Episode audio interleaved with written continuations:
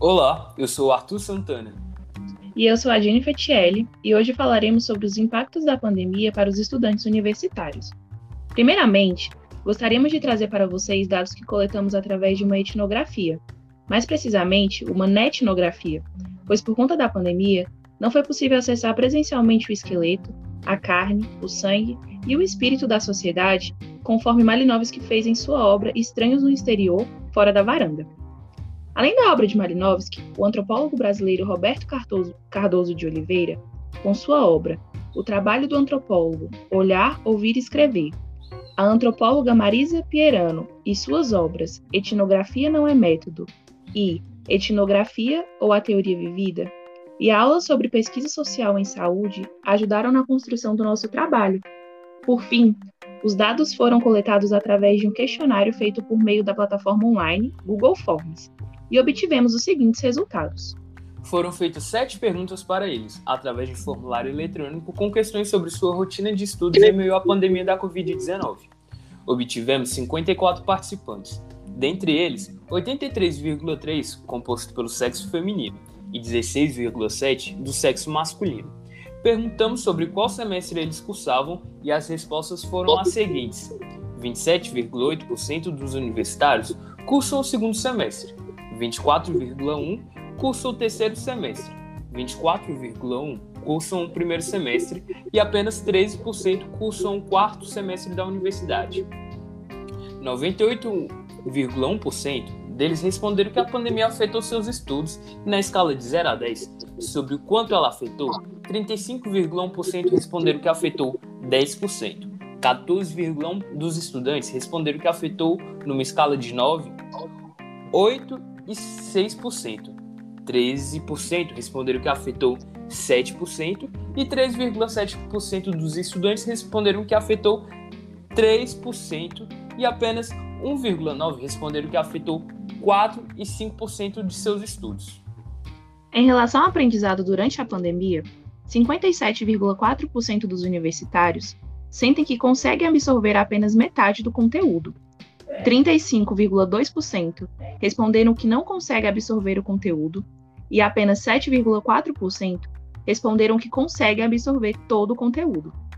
Por último, questionamos então sobre de que forma a pandemia afetou suas notas, Tivemos muitas respostas interessantes, mas aquelas que prevaleceram foram sobre o conhecimento ter sido a grande vítima do, do ensino remoto. Pois, como mostrado no dado anterior, 57,4% deles não consegue absorver, absorver metade do conteúdo, e isso afeta diretamente seu conhecimento, que deveria ser obtido durante os estudos. Porém, em relação às notas, Muitos nos trouxeram que, por terem a oportunidade de fazer as atividades e provas com consulta, isso faz com que a nota seja relativamente melhor do que comparada ao ensino presencial.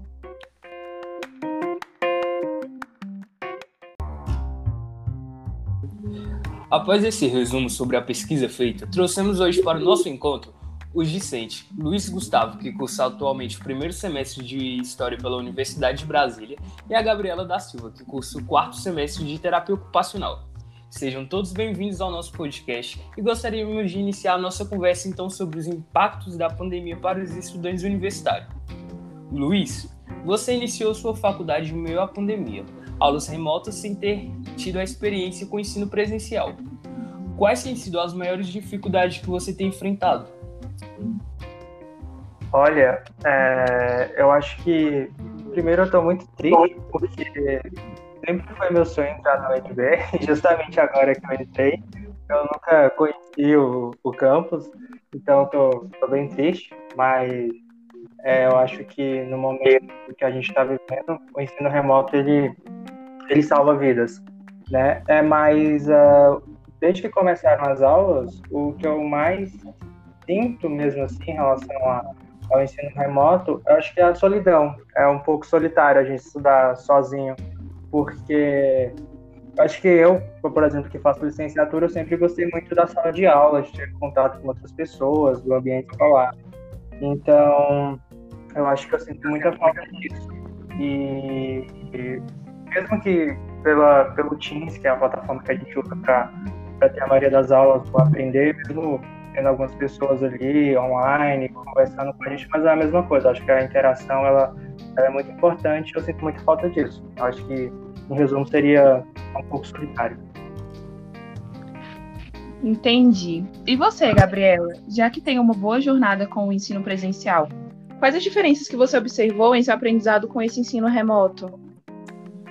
Então, o que eu mais observei, que todo mundo acha que entrar na faculdade, na universidade, é só estudar, foi de fato não ter a vivência de uma universidade.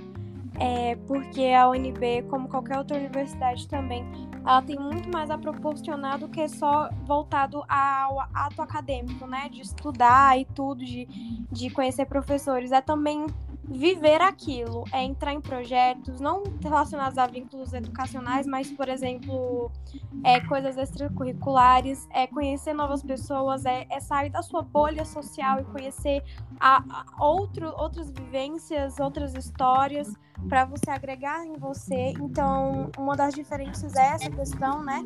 Que você não vivencia essa, essa questão da universidade, esse lado da universidade que também está lá disposto a apresentar para gente. E também é a questão que o ensino, ele, a universidade em si é pesada. Só que o ensino remoto acabou triplicando essa carga, porque a gente está inserido dentro de um, de, um, de um ensino onde a gente tem que se dividir em mil.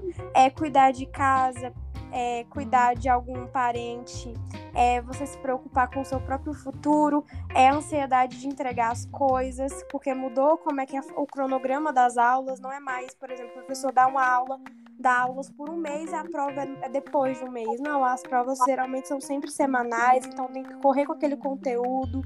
Também a questão que nem eu falei, de preocupar com o futuro, aquela, aquela ansiedade de qual profissional você vai ser. A gente já tem isso no ensino presencial, né? Mas é muito mais flexível porque a gente vê que todo mundo tá andando junto. É mais por conta da própria ansiedade mesmo, né? Tipo, algo mais natural, é mais uma ansiedade imatura, eu acredito, que é aquela questão de é, você sempre tá querendo correr contra o tempo, porque nós jovens temos muito isso. Só que no uhum. ensino remoto abre outra, outro, outro lado da chave, que é de fato você é, sempre tá procurando fazer tudo e parece que você não consegue fazer nada. Então, assim, é um desgaste emocional, um, uma questão que, assim, ninguém está preparado, os professores não estão preparados, a gente não está preparado, porque a gente nunca vivenciou isso. Então, tá todo mundo no mesmo barco, só que é um que nem o, o outro convidado falou, que é uma coisa solitária. Porque a gente, a gente tá vivenciando isso, só que a gente não acha que o outro também está. Então, enfim, é, é muito difícil e complicado essa questão da diferença entre o presencial e o remoto. É verdade. E quando a gente conversa com alguém que tá passando pela mesma coisa que a gente, né? A gente se sente até um pouco. É, tipo, acalentado, né? A gente fica um pouco, caraca, não é só eu que tô passando por isso. Então, é, chega a dar um, um alívio, assim, saber que não é somente você que tá sentindo isso. Exatamente. E, uhum. Como o tema deste podcast cita um momento bastante conturbado em que estamos passando, né? Que é a pandemia Destacamos a importância de se proteger e proteger o outro também, usando máscara, passando álcool em gel, lavando as mãos e evitando ao máximo sair de casa, para que possamos passar por essa pandemia da melhor forma possível. E destacamos também que cuidem da saúde mental de vocês também, né? E se precisar de ajuda, ligue para o número 188.